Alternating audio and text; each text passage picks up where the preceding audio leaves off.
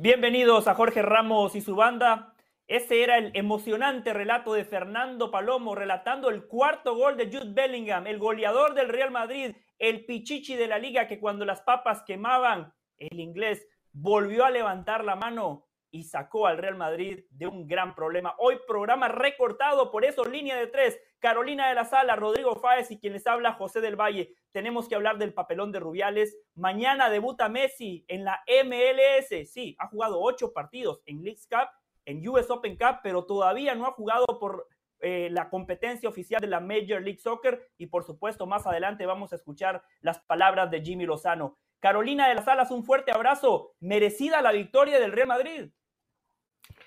Yo diría que sí, ¿no? Porque al final eh, eh, impone esa jerarquía a través de la presencia de Bellingham, hace los cambios a Ancelotti metiendo a Cross y a Modric en un partido que estaba completamente roto y es Cross quien hace ese centro a través del tiro de esquina. Eh, ahora, el Real Madrid no nos deja una buena impresión. El Real Madrid le cuesta armar jugadas de peligro. El Real Madrid todavía tiene mucho por mejorar y es un partido que le sale muy caro con esa lesión de Vinicius. Yo creo que eh, justo por, porque al final marca el gol, pero tampoco es que eh, este equipo esté en su 100% ni mucho menos.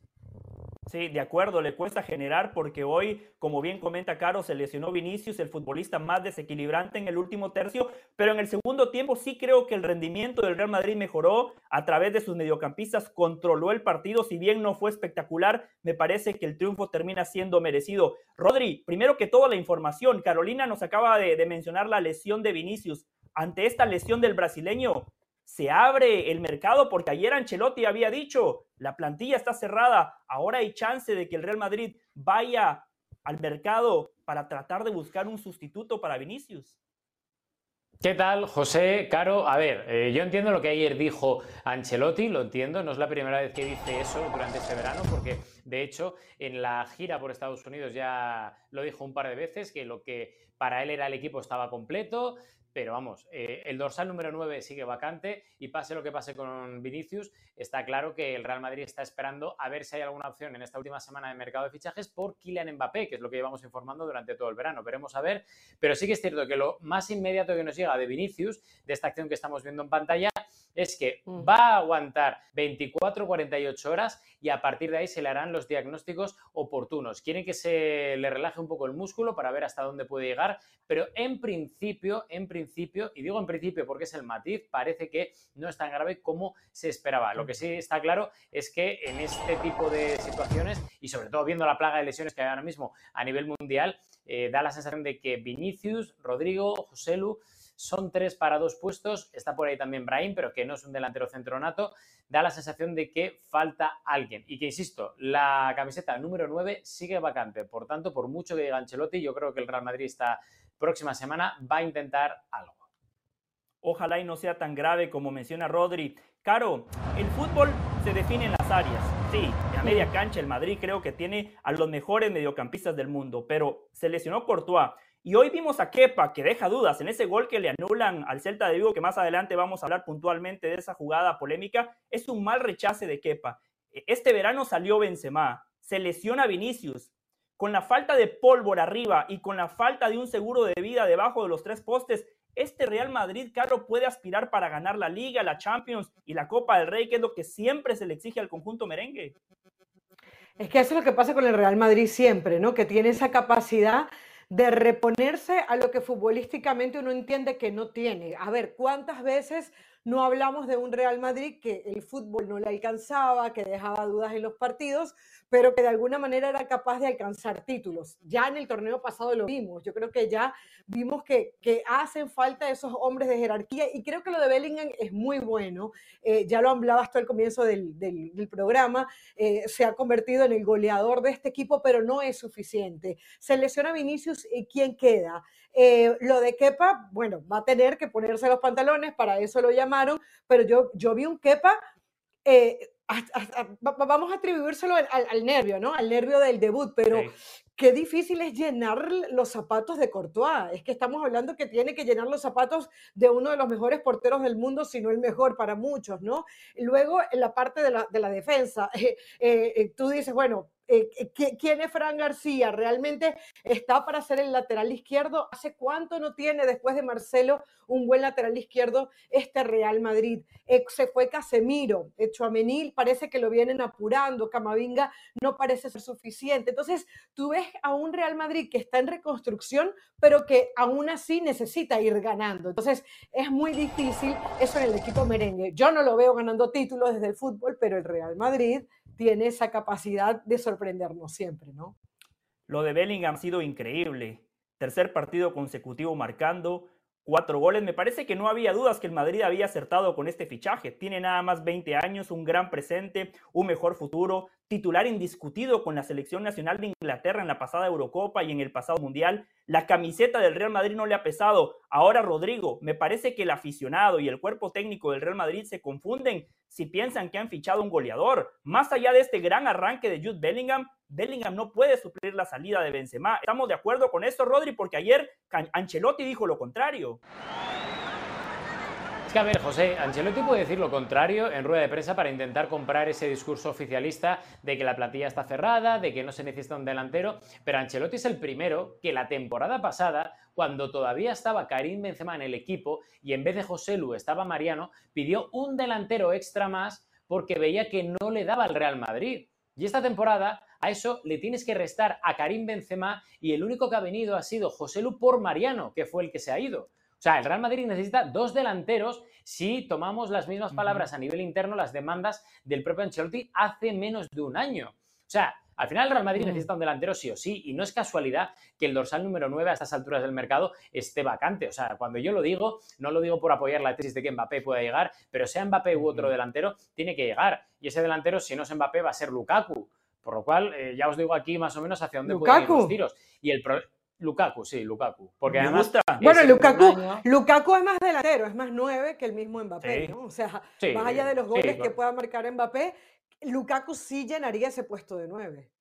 Podría, pero bueno, también es cierto que es un jugador que viene de, vuelta y que no es obviamente el Lukaku de hace cuatro años, ni el de eh, que vimos en Rusia 2018, o sea, es un hombre que ya viene de vuelta, que ya tiene sus años, pero bueno, que te puede servir para, para un remiendo durante un año. Pero es que el problema del Real Madrid es ser víctima de su propio éxito. Si la gente en el Real Madrid ahora mismo, dirección deportiva, directiva, el propio cuerpo técnico cree que con Bellingham le da, es un error. Porque lo de Bellingham es una cosa que ahora mismo es espectacularmente rara. Es decir, lleva tres partidos, tres titularidades y cuatro goles. Ahora mismo es el Pichichi del Campeonato Nacional de Liga en Primera División. Y eso es algo fantástico porque refrenda la buena gestión a nivel de fichajes para un centrocampista que va a ser goleador, que seguramente vaya a ser un fichaje generacional por lo que va a hacer en el Real Madrid, pero que no es un goleador y no se le puede poner ese peso en los hombros de ser un Mbappé o de asegurar 30, 40 goles al año. Es que no tiene tanto gol claro. Jude Bellingham porque tiene que hacer otro tipo de historias.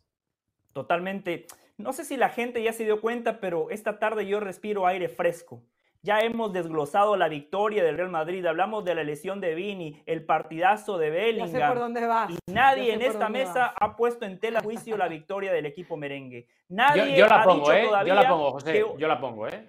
Eh, ah, perfecto. vamos al tema. vamos de la primera jugada, ¿no? De la del minuto 2. Perfecto. Vamos al tema. Rodri dice que lo pone en tela de juicio. Perfecto, Rodri. Arranquemos con usted entonces. El gol que le anulan al Celta. ¿Hay jalón de Larsen sobre Kepa, sí o no?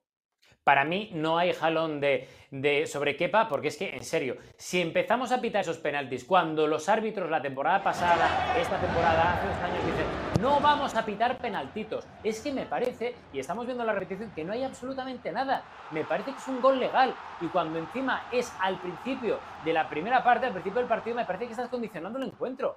No hay nada. Caro, ¿usted cómo la vio? No, no, para mí tampoco. O sea, para mí, porque hubo dos jugadas polémicas, seguramente vas a hablar ahorita del penal, pero para mí fue más penal, más pitable lo del penal que anular este gol. O sea, yo veo ahí una acción natural, o sea, no, no veo nada sobre, nada, nada especial sobre Kepa. Se condiciona el partido, pero al ser el minuto 2, al ser el minuto 2, creo que el Celta de Vigo tuvo tiempo para reaccionar suficiente y no lo hizo. Entonces creo que, por eso es que cuando tú me preguntaste, ¿fue justa la victoria del Real Madrid? Sí, sí, fue justa, sin dar un fútbol espectacular. Ahora, esa, jugada para mí, evidentemente, no, no le debieron anular ese gol al Celta de Vigo. Yo tengo que coincidir con mis compañeros, con Rodrigo Fáez y con Carolina de las Alas. Es cierto, hay un jalón, pero Kepa también desplaza al delantero, por lo cual es una jugada propia del fútbol, donde ambos están buscando la pelota. Yo señalo más el mal rechace de Kepa. Eh, lo decía Caro, el nerviosismo del primer partido. Eh, vestir esa camiseta no es fácil. Pararse debajo de esos tres postes no es fácil. A Courtois, que hoy es el mejor guardameta del mundo, en su primera temporada le costó, pero Kepa tiene que evolucionar. La buena noticia para Kepa es que pelea el puesto con Lunin. Sí, Rodri. Pero fíjate, fíjate cuando estamos viendo esa repetición, que es que para mí la clave es que el jugador del Celta va hacia atrás. El jugador del Celta no puede nunca molestar en esa acción al portero del Real Madrid, que es quien precisamente, y lo vamos a ver en la repetición ahora mismo, se apoya con el antebrazo en la espalda del jugador. Es que no puede ser en ningún momento, y aquí tenemos que distinguir lo que es eh, forofismo de periodismo, ¿no? Pero es que no hay absolutamente nada. El jugador del Celta va en un movimiento natural hacia atrás y el que se apoya es el propio Kepa, que puede ser un error, ¿no? Yo ahí no entro. Pero es que se apoya, es que no puede ser penalti en la vida, o sea, no puede ser falta en ataque en la vida. Sí. Hay consenso, hay consenso en esta mesa. Vamos ahora con la otra jugada polémica del partido. Penal a favor del Real Madrid. Una muy buena jugada de Rodrigo. Eh, el brasileño llega un poquito antes a la pelota. Villar se tira por la número 5. Hay contacto. ¿Es suficiente ese contacto para marcar penal, Carolina? ¿Sí o no? ¿Y por qué? Eh, para mí sí, porque fíjate que, y lo comentábamos fuera del aire cuando estábamos viendo la jugada, cuando se tira la primera vez Villar es una jugada de portero, pero luego, después de eso, él levanta el brazo en la segunda jugada y me parece que deja todo a punta de caramelo para que le den el penal al Real Madrid. Eh, se ayuda Rodrigo, se ayuda terminando de tirarse, pero era un, penal pitable, era un penal pitable y yo creo que no lo reprocharía al, al árbitro el haberle dado ese penal al Real Madrid. Rodrigo, ¿fue penal?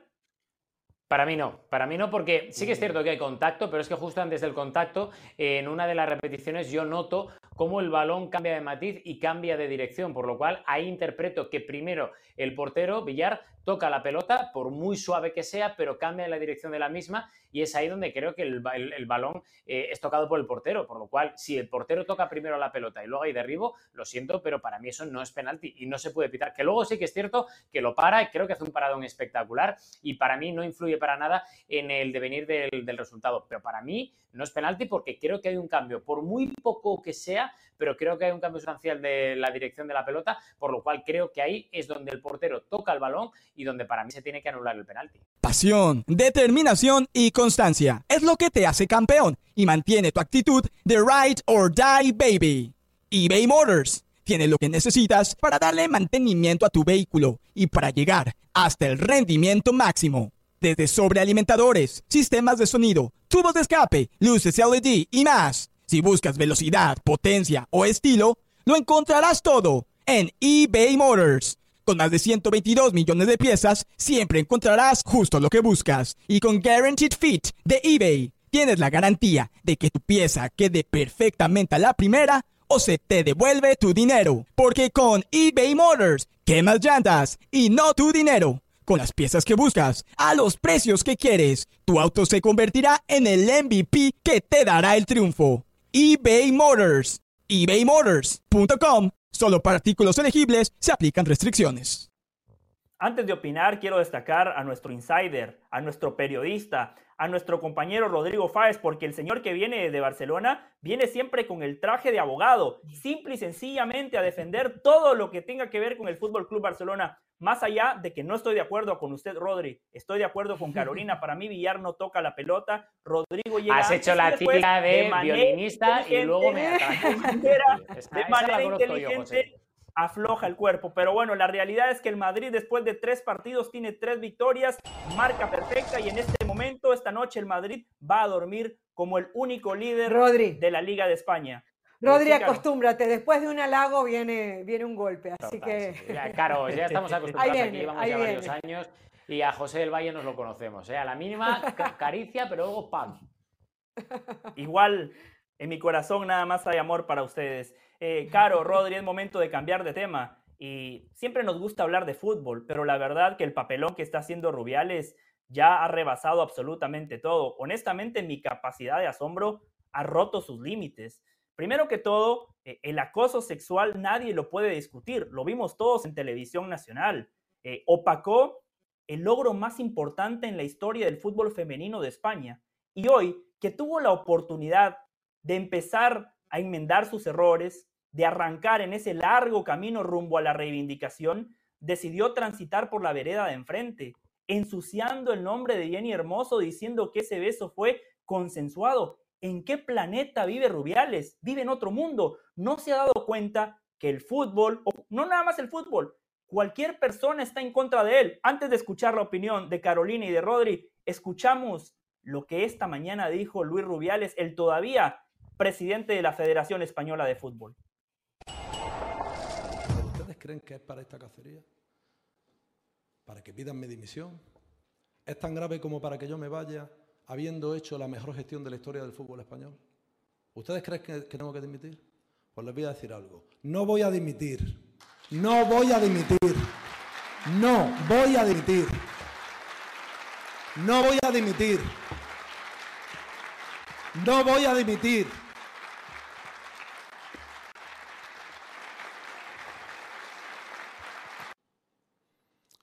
Y en el momento en el que apareció Jenny, ella me levantó a mí del suelo, me cogió pues, por las caderas, por las piernas, no recuerdo bien, me levantó del suelo, que casi nos caemos, y al dejarme en el suelo, nos abrazamos. Ella fue la que me subió en brazos y me acercó a su cuerpo. Nos abrazamos y yo le dije, olvídate del penalti. Ha estado fantástica sin ti no hubiéramos ganado este mundial. Ella me contestó, eres un crack. Y yo le dije, un piquito, y ella me dijo, vale, aquí no se está tratando de hacer justicia. Eso es falso. Se está ejecutando un asesinato social. A mí se me está tratando de matar. Y voy a decir una cosa, más allá de mi situación personal, como español, creo que tenemos que hacer una reflexión de hacia dónde vamos. Por lo tanto, no hay deseo y no hay posición de dominio. Y además, eso toda la gente lo comprende también. Aunque se esté vendiendo otra cosa en muchos de los medios, tanto los que están dominados o rindiendo pleitesía al señor Tebas, como los que están rindiendo pleitesía al falso feminismo, que es una gran lacra en este país. Fue un beso.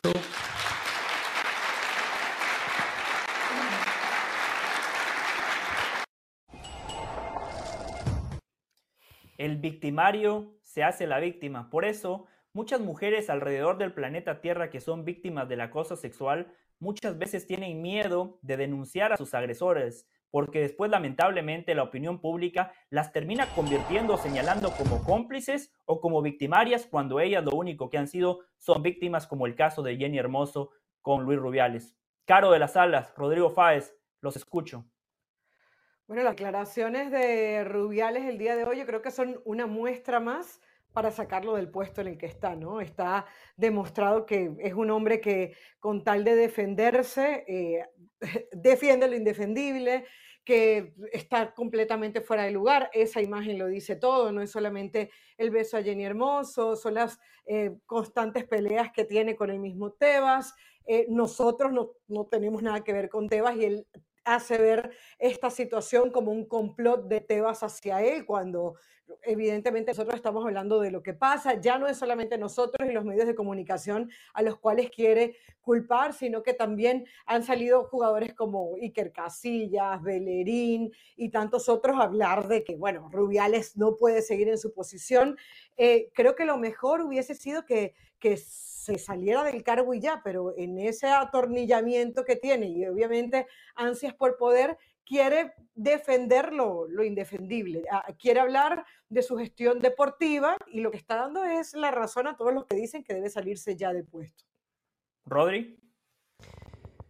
Yo siento vergüenza, y os lo digo así, de compartir nacionalidad con este sujeto. Siento vergüenza, vergüenza. Lo de hoy ha sido de vergüenza ajena, de tener muy poca, muy poca moral, de tener cero ética, y sobre todo ha tenido Rubiales Y me da igual llame Rubiales, Claudio, Gisela, Manuela, Carmen, me da igual. Estamos hablando de Rubiales, pero puede ser cualquier persona. Pero hoy ha tenido la opción, la opción Rubiales, de salir, no como un señor, porque eso hubiera sido imposible después de lo que hemos visto en los últimos días, pero por lo menos de tener un poco de decencia. Y ha preferido mentir, porque ha mentido, se cree su propia película, ha mentido y ha puesto otra vez como víctima a su persona cuando la víctima no es otra que Jennifer Hermoso.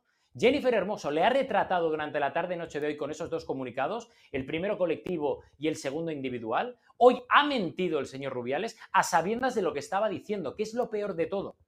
Y se ha escudado en el falso feminismo, ha utilizado a sus niñas, a las cuales ha llevado a esa asamblea de la vergüenza, y ha provocado rodearse de palmeros que lo único que han hecho es aplaudir un discurso horriblemente, horriblemente arcaico y digno de cavernícolas.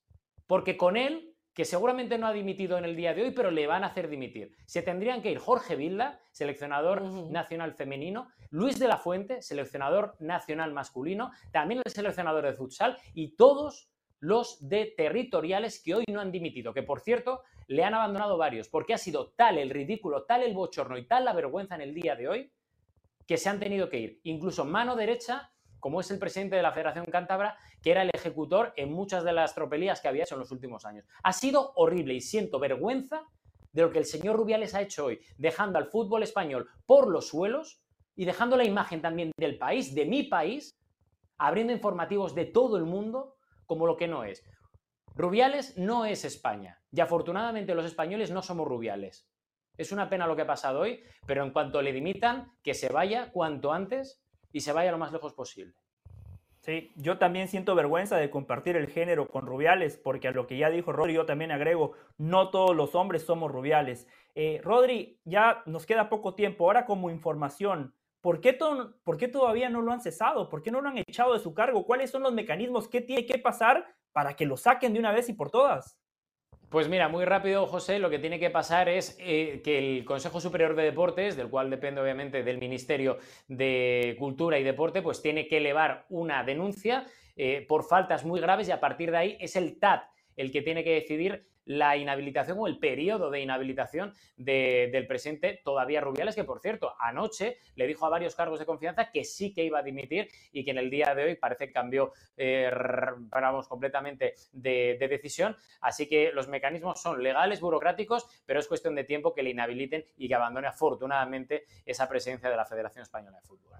Una vergüenza. Caro, imagínese estas chicas, estas mujeres que trabajaron fuerte, arduamente para lograr la gloria, para consumar el sueño. Lo hicieron y este tipo le roba la gloria, le roba los reflectores y encima humilla y pone a Jenny Hermoso en una posición que no merece. Es una pena para un deportista ganar un mundial de fútbol o una futbolista ganar un mundial de fútbol es lo máximo y pero lo interesante de esto es que no solamente lograron la gesta deportiva, sino que lo que yo entiendo es que después de todo esto va a haber un cambio de conciencia, eh, se va a mirar desde otra cosa, desde otro punto de vista, lo que tanto reclaman las jugadoras, porque las 15 que habían renunciado han demostrado hoy que tienen razón. Muchísimas gracias en nombre de Carolina de las Salas, de Rodrigo Fáez, de José del Valle y de todo el equipo de producción, hoy encabezado por Beto Peralta. Les damos las gracias. Nos reencontramos Ojalá en algún momento de la próxima semana aquí en Jorge Ramos y su banda. Muchas gracias.